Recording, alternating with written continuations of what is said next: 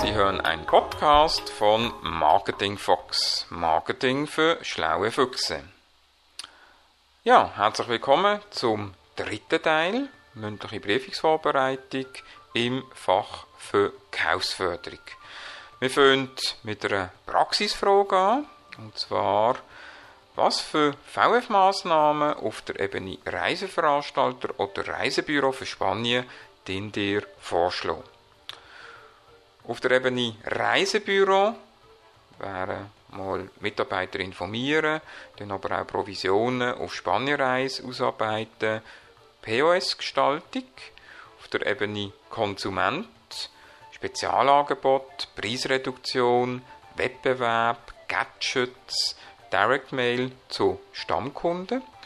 Und auf der Ebene externe Beeinflusser können wir beispielsweise Events für Journalisten in Spanien machen.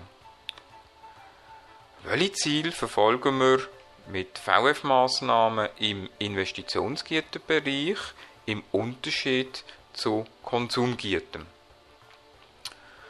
Maßnahmen bei Konsumgütern zielen auf Impulskäufe ab, also die sollen ziemlich rasch wirken. Und Maßnahmen bei Investitionsgütern wirken eher verkaufsunterstützend und dienen eher der Beziehungspflege. Zählen doch einige VF-Maßnahmen im Investitionsgüterbereich auf. Gehören Schulungen dazu, Ausbildungen, Seminar, Jahresrückvergütungsbonus, umsatzabhängiger Zusatzbonus, Inbetriebnahme, wo nicht verrechnet werden, Zusatzrabatt während einer gewissen Zeit, Fabrikbesichtigungen für Kunden. Zum Thema Mess definieren Sie ein Messekonzept. Achtung, bei dem Konzept geht es immer nach dem Gleichen. Das heißt, wir haben eine kurze Ausgangslage. Jetzt in Bezug auf die Messe, die wir dann noch spezifisch Ziel definieren. Wir schauen, was wir für ein Motto oder auch eine Leitidee haben.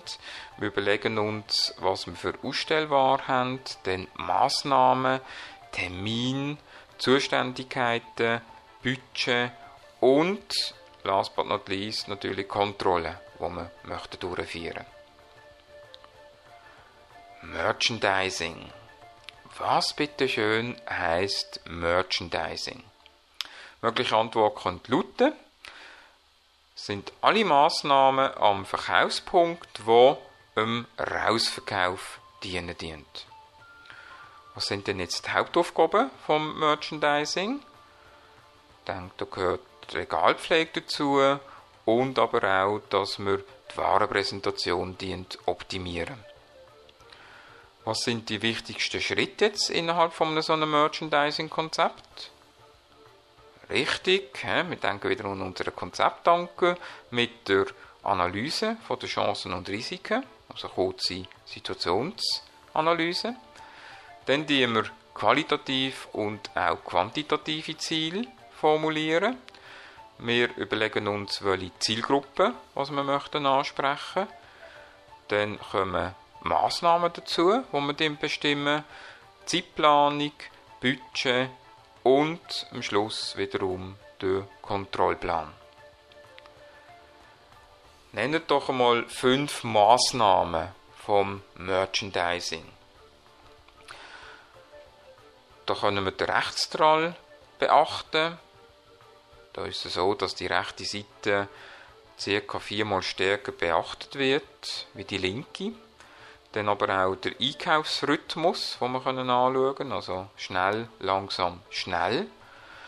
Dann, dass wir notwendige Produkte eher tiefer im Gestell platzieren. Trenner halt eher auf Augenhöhe nehmen, wo keine zusätzliche hohe Platzierungen stattfinden dient. Dann, dass wir Artikel gemeinsam mit Zusatzartikeln ausstellen und dass wir Aktionen ja, logischerweise eigentlich nicht unbedingt an so stark frequentierten Ort dient platzieren. Gehen wir spezifisch zu der Warenpräsentation. Äh, welche Geschäftszonen kennen wir?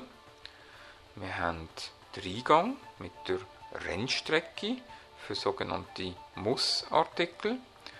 Dann haben wir den Mittelteil, eher für Impulsartikel.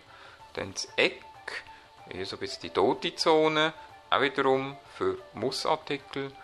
Und die Kasse als Stauzone für Impulsartikel. So, welche Regalzone kennen wir? Es gibt solche, die über 160 cm sind. Das ist die sogenannte Streckzone. Dann haben wir die, die zwischen 120 bis 160 cm sind. Das ist die Augenzone. Für Marken oder auch für Gitter für Senioren. Dann haben wir die 80 bis 120 cm Höhe, das ist die Griffzone. Das ist eher für Schnelldrehen, Produkt für Jugendliche. Und last but not least, wir haben die 0 bis 80 cm hohe Zone mit der sogenannten Bückzone. Ist doch eher für Billigprodukte oder für Kinder. Was müssen wir über das Kundenverhalten im Laden wissen?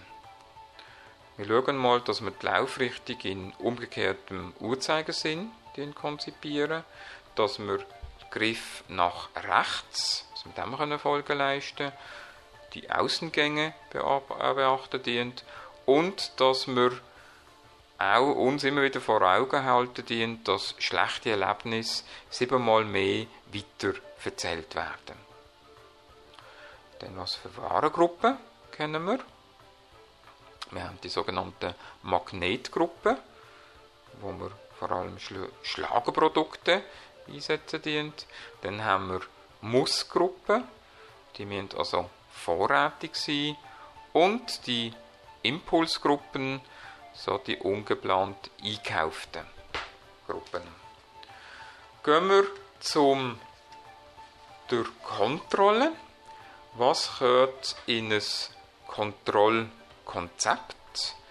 Da ist es so, dass wir Kontrollkriterien versuchen mit zu integrieren, also was, dann die Verantwortlichen mit der Frage, wer etwas machen tut, soll ist Vergleich, dann Kontrollzeitpunkt, also mit der Frage wann, dann Kontrollinstrument, wie und idealerweise die wir noch Korrekturmaßnahmen mit integrieren. Zum Budget. Wie hoch kann ähm, das VF-Budget bestimmt werden? Einerseits können wir im Prozent vom Umsatz, vom Bruttogewinn, aufgrund von der Vorjahr, aufgrund von Konkurrenzvergleich, in Prozent von der Bruttomarge und vom DB, wie aber auch aufgrund von Branchenvergleich oder Wirkungspotenzial der einzelnen Instrumente. Gehen wir zum Agenturbriefing. Was für VF-Spezialagenturen kennt ihr? Es gibt solche im Event-Marketing-Bereich, dann gibt es Handelsbereich VF-Agenturen, dann gibt es konsumorientierte VF-Agenturen, Messewesen, Spezialagenturen und Lizenzagenturen. Dann, ja, was gehört alles in so ein VF-Briefing mit rein? Da ganz sich die Aufgabenstellung, Vorgaben, Informationen, Daten, Ziel, Zielgruppen, Wettbewerbsverhalten, Philosophie aber auch, Argumentationsvorgaben, Aktivitätsradius, Inhaltsvorgaben, Budget, Einsatzraum und Kontaktperson. Und welche Abrechnungssysteme von einer Agentur kennt ihr? Es gibt die sogenannte Projektabrechnung, dann gibt es Monatshonorar und Provisionsabrechnungen. So, wir sind bereits schon wieder am Ende von unserem Power Training, mündliche Prüfungsvorbereitung. Im nächsten Podcast, im Teil 4, widmen wir uns vor allem dann noch ums Direct Marketing und um Praxisfälle. Vielen herzlichen Dank für das Mitmachen, zum Zuhören und weiterhin viel Spaß beim Lehren.